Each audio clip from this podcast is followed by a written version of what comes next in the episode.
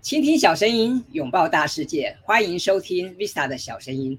那么，在今天的节目，很高兴为大家邀请到我的好朋友 Ben 啊，他也是创世智库国际有限公司的执行长陈振廷先生来上我们的节目。那么，一开始是不是请 Ben 来先跟大家打个招呼呢？Hello，大家好，我是 Ben。那很感恩有这个机会来参加 Vista 这个节目，跟大家见面。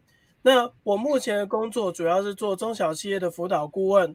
那目前从二零一三到现在，我的授课单位数已经超过两百家，同时呢，也是蛮多企业的辅导顾问。那在这边，我希望能够带领各位更多有关于管理跟领导相关的一些议题，以及我这几年在辅导企业的时候，我发现到其实有一些。把一些基本的一些核心给做好，基本上在领导管理上面就会比较得心应手，也是我今天期待分享给各位的。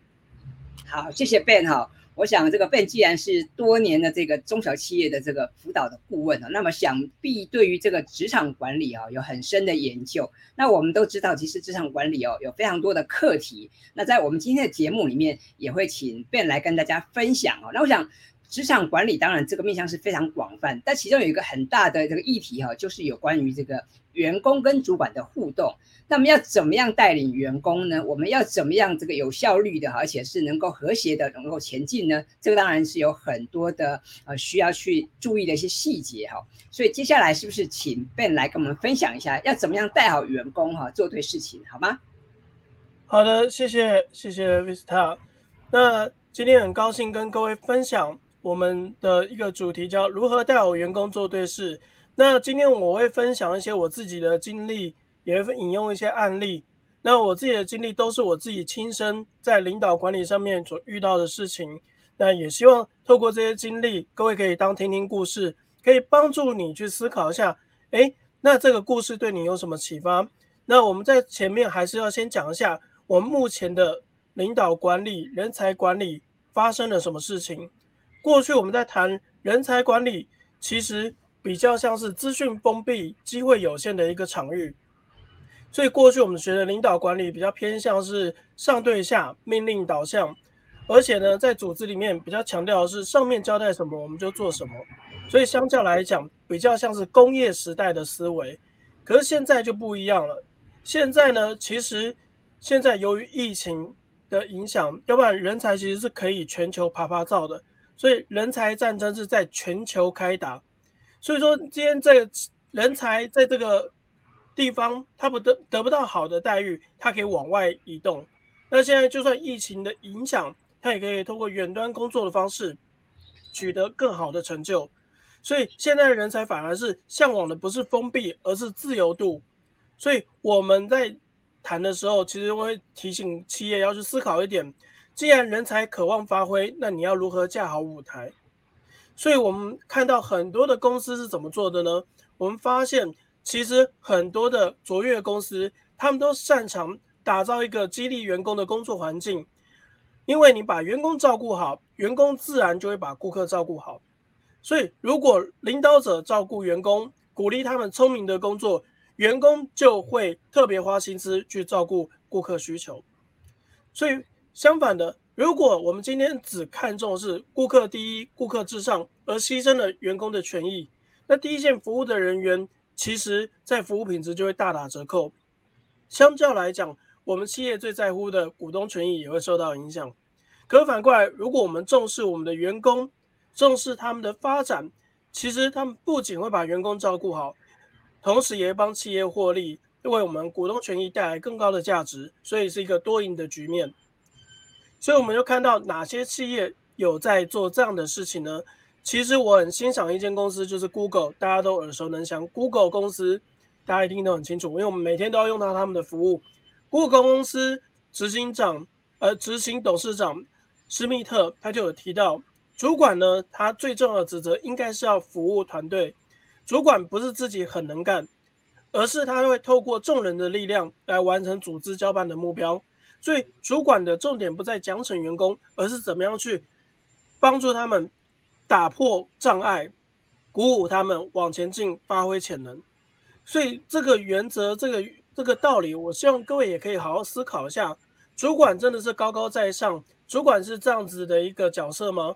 这可能是我们过去比较刻板的印象。包括我刚入职场的时候，其实那个职场伦理是很重的。我们看到主管都要叫姓氏加头衔，比如说陈经理、林经理。那后来我到了比较美式作风的职场，就会发现都是叫英文名字。而慢慢的，我也发现最近几年职场管理的一个思维有在改变。因为我们在最近都在谈新时代的员工领导，所以呢，如果我们用旧的思维去看待现在的人才，你会发现怎么样都带不好。为什么？因为我们主管的角色要反过来，是我们应该要去服务团队，帮助他们打破工作障碍，鼓舞他们发挥潜能。所以，我们这边我就讲一个我比较喜欢的一个案例，叫西雅图的派克鱼是，他们是卖鱼的。但是卖鱼卖到全世界都知道，因为每天都会把鱼抛来抛去。你可以在网络上搜寻派克鱼市，你就可以发现他们的员工就算只是卖鱼的，我们印象中卖鱼的工作是一个比较全身会有鱼腥鱼腥味，然后是一个比较乏味的工作。但是他们可以把它做到里面的员工在里面都很开心，而且表演那个抛鱼秀，大家都会觉得很高兴，自娱也娱人。那为什么他们是怎么做到呢？他们的经营理念，我想跟各位分享一下，就是人本，站在人的角度去关怀员工，充激发员工的热情，让原本很乏味的工作变成一个充满乐趣的游戏。所以，当他们邀请员工进来他们公司的时候，他们就会跟他们开宗明义讲到，我们的企业文化是这样子，我们是要成为举世闻名的鱼铺。你认不认同我们这个价值？你认不认同我们这样的理念？各位有发现吗？他们是用理念、愿景去驱动人才，所以当然人才他就不是只是为了待遇、为了发展来去做这件事情，他就觉得做这件事情不是只是单纯卖鱼的，而是一件有意义、很酷的事情。当他觉得这是有意义、很酷的事情的时候，他就会有干劲。还有主管要做到的是倾听员工对未来的想象，并且从旁给予指导，帮助他去实现梦想。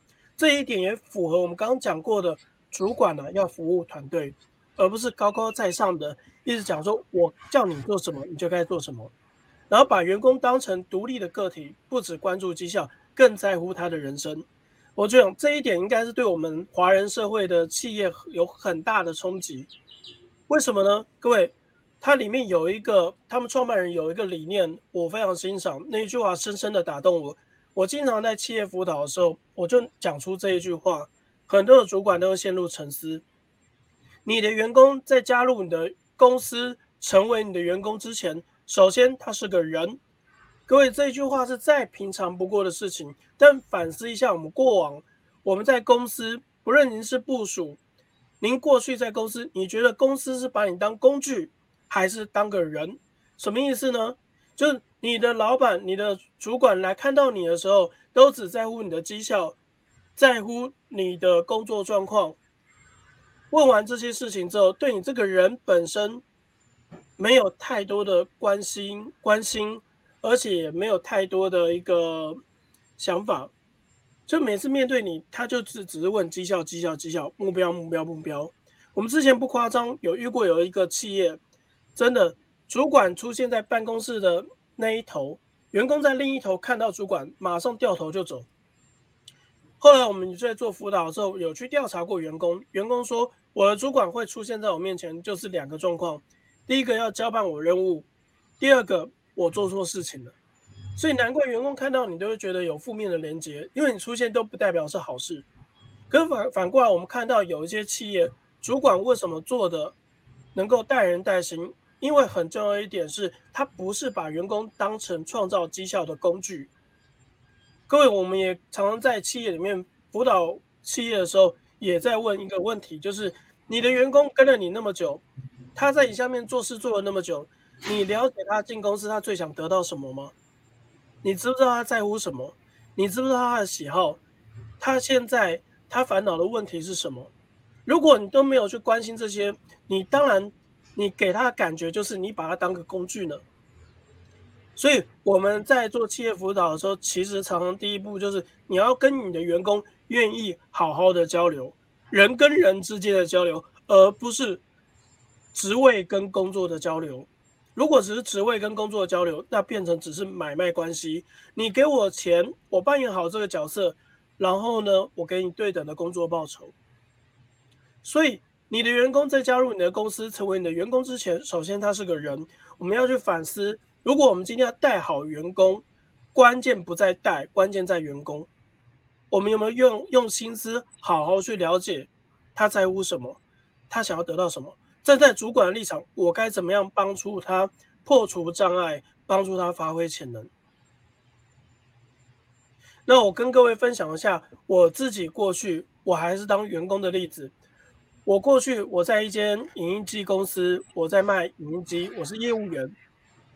那我曾经有积极的进行一个标案，那个标案有十三台影音机的一个营业额。那时候为了这标案，我忙了半年。那十三台影音机对我的业绩来讲，真是大补啊！也就是说，如果达到那个十三台影音机的营业额，基本上我的年度目标几乎就会达到了。所以我花很多心力在谈这十三台影音机的标案，我们就是想要把我们的影音机把它供进去，替代掉原本的供应商。那就在我努力了很久的时候，后来呢，就在我们送出合约，对方的董事长。在准备签约之前，我突然在我的办公室，我接到了一通电话，哦，原来是我们副总打来的。我们副总就说：“郑婷，你来我办公室一下。”然后我就去了办公室。我想说，副总找我什么事情呢？然后副总，我一坐到进到副总的办公室，坐下来之后呢，副总就问我说：“那个叉叉集团的影音机标案是你做的吗？”我说：“是啊。”我那时候心里窃喜的想说。该不会副总知道这件事情，他要提前表扬我吧？这到手的业绩对他来讲也是一个大补啊！因为我得达达到业绩，他也等于达到业绩了。结果呢，副总就把那个报价单给我看，他说：“这个价格是不是你报的？”我说：“是啊，是我报的啊。”各位，接下来讲了一句话让我非常的冲击。他说：“你知不知道你价格报错了？”我说啊，怎么可能？我老鸟哎，我怎么可能会报错价格？这么离谱的错误，我怎么可能会报错？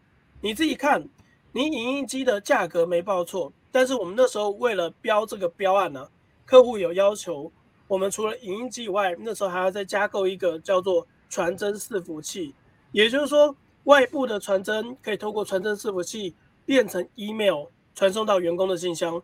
现在是。影音机标配的一个功能，可是在我们过去就是要额外添供一个设备，来达到这样的成果。那我们那时候就找一个配合的厂商，我们一起联合标案。那我说啊，你副总，你指的是这个传真伺服器吗？他说对。啊，这价格是资讯部帮我找来的厂商啊，这价格没问题啊，是他给我的啊。副总就盯着我眼睛说。就是这边报错了，哦，哪里报错？你少报一个零。各位少报一个零是什么概念？各位应该都很清楚啊。价格后面少一个零，多一个零是差很多的。等于是说我报一万九千多，事实上应该是多少呢？应该是十九万多。所以呢，后来我的副总就说：“你捅了这个篓子，你自己想办法给我去解决。”啊，可是副总这个合约快签到了，我不管。如果造成公司任何的损失，你来承担，你来负责。各位，我过去的在影音机那样的一个销售的公司，其实真的就是你达不到目标，主管还会强迫你用你个人的名义把影音机卖下来、买下来，然后进挂在你的账上，然后你以后再想办法把影音机卖出去。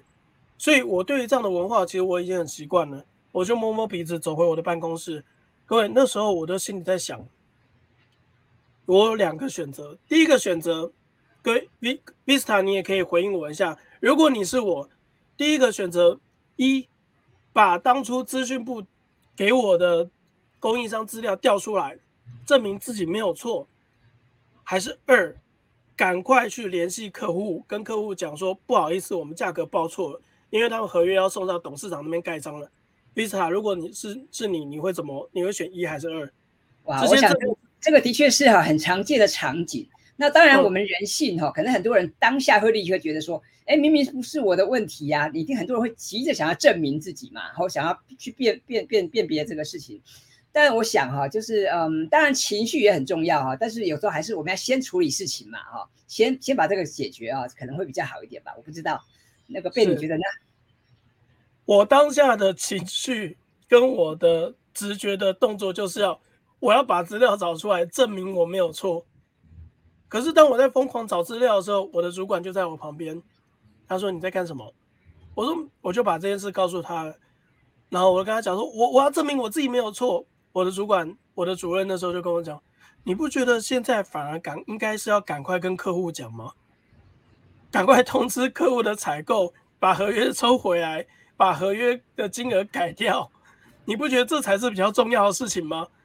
我就说哦，对吼，所以那时候我真的不太成熟。于是我就提起我的公事包，准备去客户那边道歉认错。结果呢，我的主任他就拍我肩膀说：“走，我跟你一起去。”我就说：“主任不用了，是我自己捅的篓子，我我我自己想办法解决。”我说：“没关系，我跟你一起去。”可是主任副总叫我一个人想办法解决，我的主任就看着我的眼睛说：“今天我是你的主管一天，你的事情就是我的事情。”要不然我凭什么当你主管？然后到了客户的现场，我永远记得那个画面，就是我就到客户的现场，我就准备跟对方的采购专员，就是准备要鞠躬低头认认错。结果主任在现场做了一件事情，他把我推到后面去，他跟我讲，他对着那个采购专员讲说：“不好意思，要来跟各位说明一下，我们的给。”贵公司的那个合约价格有部分是错的，那这件事情你们不要怪郑婷，不要怪 Ben。这件事情呢，他努力了很久，他我也这案子忙了半年，那都是我这个主管，我资讯给错，我督导不周，这边跟您道歉，也希望你们再给郑婷一次机会。我就看到我的主管跟对方低头认错。然后那个画那个画面，我就想到我以前国中读的一个课文叫。朱自清的背影，因为我主管也是这样的身材，然后他就不断的低头道歉认错。我我在后面我就觉得很难过，就明明是我的错，但我的主管愿意为我做到这样的地步。然后我就看他采购专员在骂他，后来采购经理也来骂他，资讯部也来掺一脚也来骂一下，然后董事长秘书也来骂一下，最后最后终于把合约抽回来。然后他们说，要不是看在郑婷那么努力的份上，我们原本就要直接换供应商了。我们再给你一次机会，你们重新报价，把这个传真伺服器的价格给报好。然后当我走出那个客户的办公室的时候，其实我是我是很很激动。我跟主任讲，真的对不起，都是我的错，害你被骂了。就我主主任就拍拍我的肩膀说。有一天你也会当人家的主管，永远不要忘记当主管要有 gas。当主管要有 gas，我永远记得这一幕。各位，我的副总叫我自己想办法，自己自生自灭，不行有亏损你自己负责处理，因为这会影响到他业绩。而我的主任告诉我，当主管要有 gas。虽然我的主任在公司他位阶没有副总那么高。但是他教会我在出社会的时候就教会我，如果我未来要当主管，我应该要跟谁学习。所以各位，我很想跟各位讲一下什么叫主管。主管如果今天一个主管会轻易的讲出你自己想办法，你自己想办法处理，这个不是我的问题，是你的问题。如果他轻易的讲出这句话，其员工就会知道，我以后遇到事情。我不会找你，或是把坏消息永远留到最后。身为主管，你的员工如果他今天努力了，但是他犯错了，各位身为主管，你应该是要干嘛？站在跟他同一阵线。所以我想借由这个故事跟各位讲一下，为什么对这事情还是印象深刻。因为我发现，身为主管，你的一言一行都影响着你的员工。所以未来的员工是怎么样回应这个人？他是靠事件的。人是靠事件记忆另外一个人。所以事隔多年，我还记得这件事情，因为当下的情绪起伏是大的。后来呢，我当业务经理的时候，我的下面的部署跑过来跟我讲说：“Ben，那个顾客客诉，那那个他公司要我去想办法道歉处理。”我说，我就跟他讲：“走，我跟你一起去。”然后我就做了当年我的主任对我做过的事情，我一样。在我当我我在当经理的时候，我一样带着我的部署做了一次。出来的时候，我的部署看着我，他觉得很奇怪，说：“Ben，怎么出？怎么看你一副很激动，而且很很雀跃的样子？”我就把我的故事跟他讲，我就跟他讲说，当年也是有人这样对我。我希望你未来当主管的时候，你也要懂得这样子去照顾你的员工。后来呢？事隔多年之后，其实这件事情呢，不仅影响我，也影响了他。那我先说一下哦，就是我在最刚开始当主管的时候，其实很像这一部电影，就是穿着 Prada 的恶魔。那时候在我刚当主管的时候，我就像那个梅丽史翠普一样，我就几乎都只在乎的是绩效、绩效、绩效，目标、目标、目标。当时我第一次带异性的员工，就我是男生嘛，带一个女女的员工。她是新人，后来呢？她在试用期的时候，她其实都还表现的蛮好，两个月。但到两个月迈入第三个月的时候，她开始发生很多的状况，在很多工作细节上面开始出错了。然后呢，我就我就有观察到，然后我就不断跟他讲：“哎，你这个错要怎么改？怎么改？”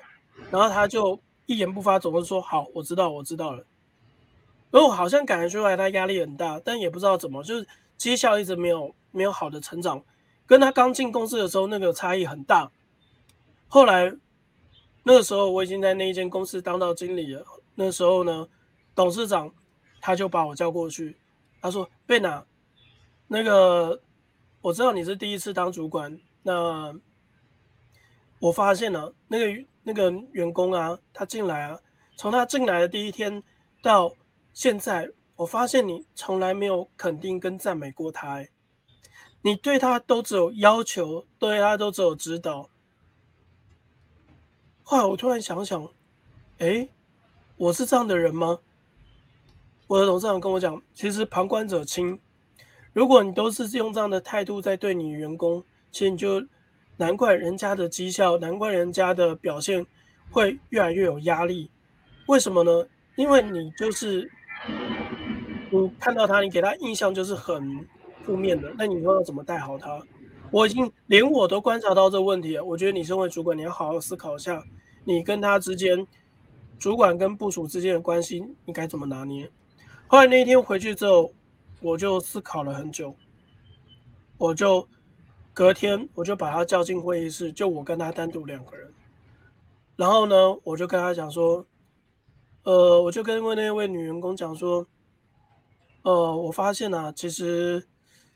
你进来公司，其实你的表现一直都很好，但我平常可能是我的疏忽，我忘了跟你讲，其实你表现一直都很好，只是你不要给自己太大的压力。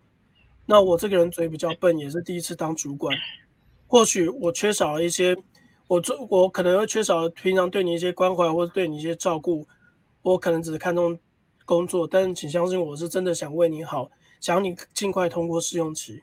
那如果我有做的不太让你满意的地方，我在这边跟你道歉。但我真的想跟你说，不要给自己太大压力。你做的真的很好。就我讲完这句话之后，我永远记得我的员工那个女部主两行眼泪就这样掉下来。她跟我讲什么不你知道吗？你给我压力真的很大，你你就跟鬼一样。你我看到你的时候，我就觉得来了来了，你又来，你又你要叫我干嘛了？是不是我哪里又做错了？对我以前就是那么令人讨厌的主管。可是后来呢？当我发现他在我面前哭，他来跟我这样讲的时候，我才发现原来我做错了，原来我错的很离谱。然后呢，我发现其实我不是一个好主管，带人但我没带心。后来我就知道，原来在带员工的时候，你有没有花心思在员工的身上？其实是很重要的。后来那一位员工，到了第三个月，他的绩效就回稳了，而且他的试用期考核非常的好，到最后他也变成我们公司的 top sales。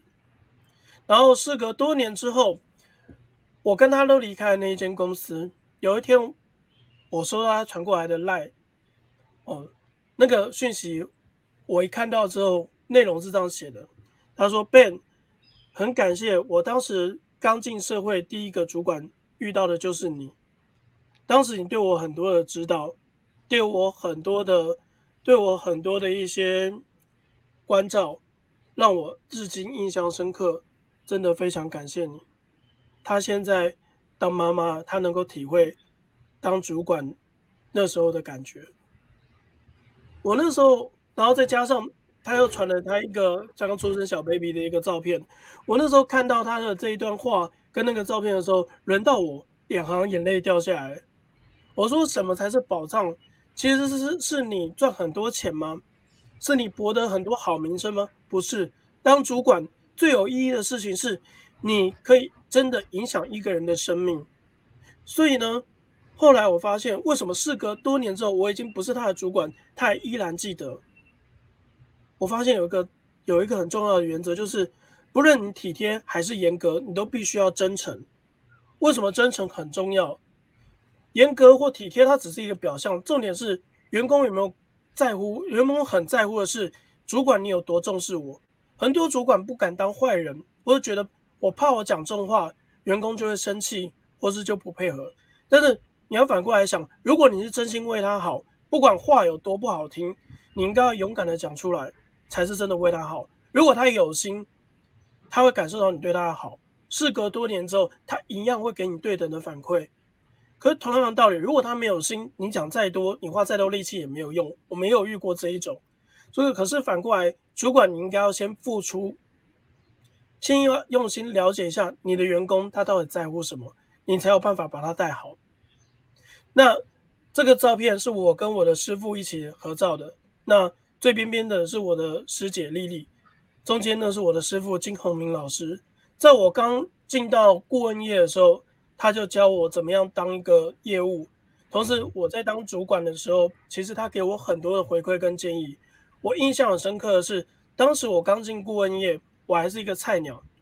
那金老师在帮企业上企业内训课程结束的时候，他下来，他就对我这助教讲说：“Ben，你觉得我今天还有什么需要改进跟进步的地方？麻烦你一定要真诚的回馈给我。”我就吓到，我说：“老师，我只是一个刚入行的菜鸟，我哪懂什么？我哪敢给你怎么回馈？”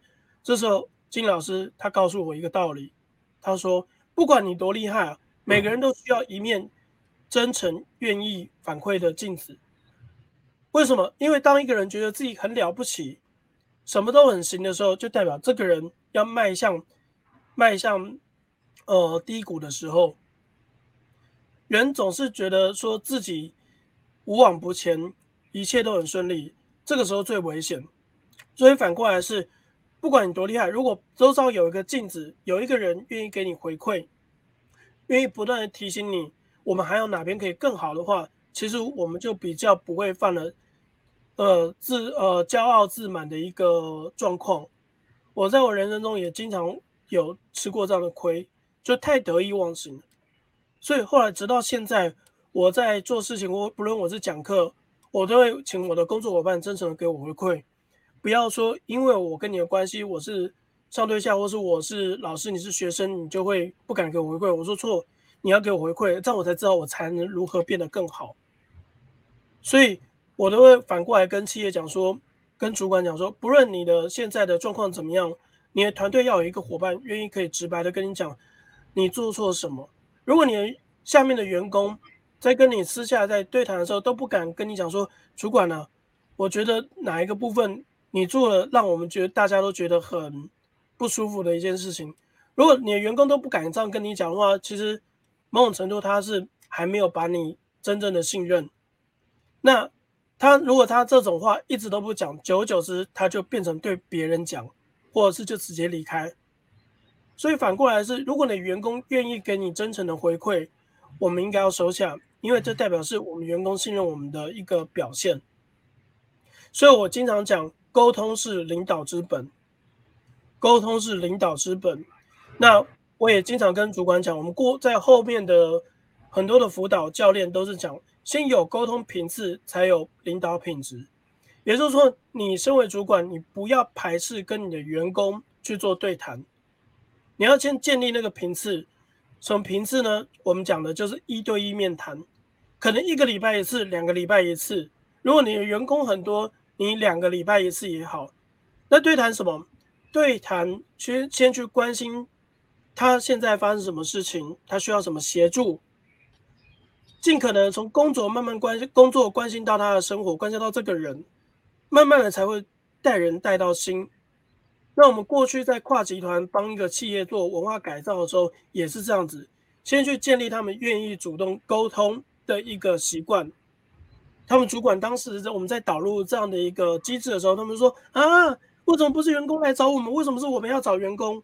不好意思，这位主管启动对话的职责应该在你身上，而且一对一对话这件事情不是只有我们在做。全世界各大主管，Google、雅虎，还有呃可口可乐，还有 G Intel，他们都在做，而且得到很大的成果。所以一对一面谈这件事情真的能够改变你的领导品质，还可以进一步改变企业文化。我们去改造一个企业，我们花了三年的时间，从冷冰冰的文化到比较缓和而且是有互动、温暖的文化，我们花了大概三年的时间，从第一层的。BU 的主管、事业部的主管，一直到 Leader Hey，我们一步一步的改进。第一步就是做启动对话，如果没有启动对话，很抱歉，什么都是枉然。所以我们在持续的落实一对一面谈，团队氛围跟关系有明显的改变之后，整个组织从冷冰冰的员工跟公司之间是买卖关系，变成慢慢变成伙伴关系。所以这件事情是蛮重要的。那为什么我会觉得这件事很重要？各位，其实管理啊，当主管是有一个架构可循的。我在过去呢，在二零一四年的时候，我那时候去参加一个 MAP 管理才能评鉴。那它是一个全球拥有三百万以上的长模，而已经有几十年的一个评鉴工具。它把它结合很多专家学者，它把主管。要把管理这工作做好，分成十二个能力，分别为主管个人的行政能力，这边讲的就是自我管理能力，计划、目标设定啊，时间管理都在这里面，还有沟通能力，听说问，还有督导能力，怎么定绩效，怎么改善员工的一个问题，还有呢，怎么样去带领团队，这个督导能力、认知能力、问题解决、风险评估、决策，都是所谓的认知能力。在这些能力里面呢，我呢，其实当时二零一四年在做的时候，各位台湾人做 Map，很多人在做 Map 的时候，它就像是一个体检报告一样，很多主管做完 Map 报告是不敢看、不敢、不敢面对真相的。为什么呢？因为他们发现有些能力他平常很少用，自然而然测出来的那个分数就比较低，这是一个 PR 值的概念。那我那时候做出来的时候，我发现我最低分的有两个能力，就是。给予明确的讯息，还有另外一个是，就是清晰思考与分析。我拿到这分数的时候，我说怎么可能？我是向常被人家称为是理性思考、逻辑思考的人，我怎么可能清晰思考那么低分？后来他跟我讲，被这个能力讲就是你这个人是不是客观还是主观？你是凭经验下判断，还是会去收集情报证据？后来呢，在今年二零二二年的时候，我又重做了一次 Map，为什么呢？因为我就把 Map 这一套的管理工具，这十二个能力，变成我的一个管理的基本功。这么多年多年来，我就依照里面的行为准则，不断的去优化跟进步，提升自己。到现在，我是一个企业顾问了，我都还在用这 Map 当做我的一个管理的基本功。所以各位可以看到，我二零二二年一月，我重做我的 Map。我重做了 Map 之后，发现各位可以发现看到画面，其实我原本的弱项，在我这几年不断的努力，有很大的改进，从三分变到九十九分。九十九分代表是 PR 值九九，代表代表是一百个人里面，全世界一百个经理人里面你可以赢过九十九个人，呃，赢可以赢过九十八个人哦。那其实这个为什么我做出来之后，连他们施测单位都觉得很讶异，就是说你怎么做到？我说没有，因为我当年做完 Map 之后，我就把 Map 里面的很多的管理的知识跟行为内化成我带人管理的一个基本功。这么多年来，我在奉行 Map 的一个基本的一个架构，帮助我当好一个主管，帮助我现在成为一个管理顾问。所以各位，其实台湾人在综合能力的均值，常常绝大多数大多数的企业主管是不到六十分的。也就是说，当时我在二零一四年做出来是六十八分的时候，综合能力六十八的时候，其实在台湾已经算前段班了。那后来我在我那么多年，我不断努力，在后来又在屡屡测的时候，重测的时候，我有那么大的进步，是因为不断的刻意练习。所以你如何做好一个主管，是真的有迹可循的。不要相信人家说什么靠直觉、靠天赋、靠个人魅力。我相信那些是有加成，但是它还是有一些方法技巧可循，可以帮助你变成一个更好的主管。当然要掌握我刚刚前面讲的。你有多在乎员工？你有没有定时的去持续对话？还有主管要有 gas，这个也很重要。再搭配这些方法工具，我们就能变成一个很好的主管，带人又带心。好，以上是我一个比较快速跟简短的分享，也希望对各位有帮助。好，谢谢 Ben 的分享哈，刚刚讲了蛮多的啊，那我我听了其实有好几段我也非常感动哈，因为 Ben 不但提了很多的理论，还有这个 Map 这套的这个方法哈。也提到过去当这个员工，还有后来当主管的一些心路历程，我觉得其实蛮受触动的哈。那前面被在分享的时候也提到那个派克鱼市的故事哈，这也让我印象深刻，因为我很早以前我就读过这个派克鱼市的一些报道啊。那这个派克鱼市的老板哈约翰，他有写过一本书也很有名，叫做《卖鱼卖到全世界都知道》。那他就有提到说，要站在人的角度哈去关怀员工，然后要激发员工的热情，这是他们鱼市哈成功的基石。那当然啦，一个小小的鱼市啊，尚且是这样子。那我们的中小企业或我们的大公司呢，更需要去重视员工哈。我们在这个人力资源的这个配配件上面，更需要去好好去努力哈。那么，所以今天是非常开心，可以邀请 Ben 来跟大家分享啊，如何带领员工做对事情。那我当然知道，呃，今天这样短短半个多小时的分享，我想大家一定还听得不过瘾哈。那么我我也知道，Ben 外面其实在外面有在开课嘛，对不对？你最近是不是有开一个新的课程呢？可不可以跟大家分享一下？好的，谢谢 Vista。那这个新的课程其实就连接我这边的 Map。其实我后来有整理出，当主管要把主管做好，其实有一些能力。那其实我的这些课程的基本的一个架构，是源自于这么多年来我被 Map 的影响。Map 对我来讲就是一个管理的地图。后来我内化了之后，我把它变成六个能力：沟通协调力、领导影响力、工作执行力。团队管理力以及决策思维力，那我们有开一系列的线上课程，我们正在一步一步的在做进行。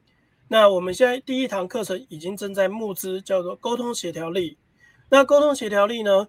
各位，沟通协调力就是我们谈的主管的第一个力，沟通协调力，管好员工做对事的第一个能力。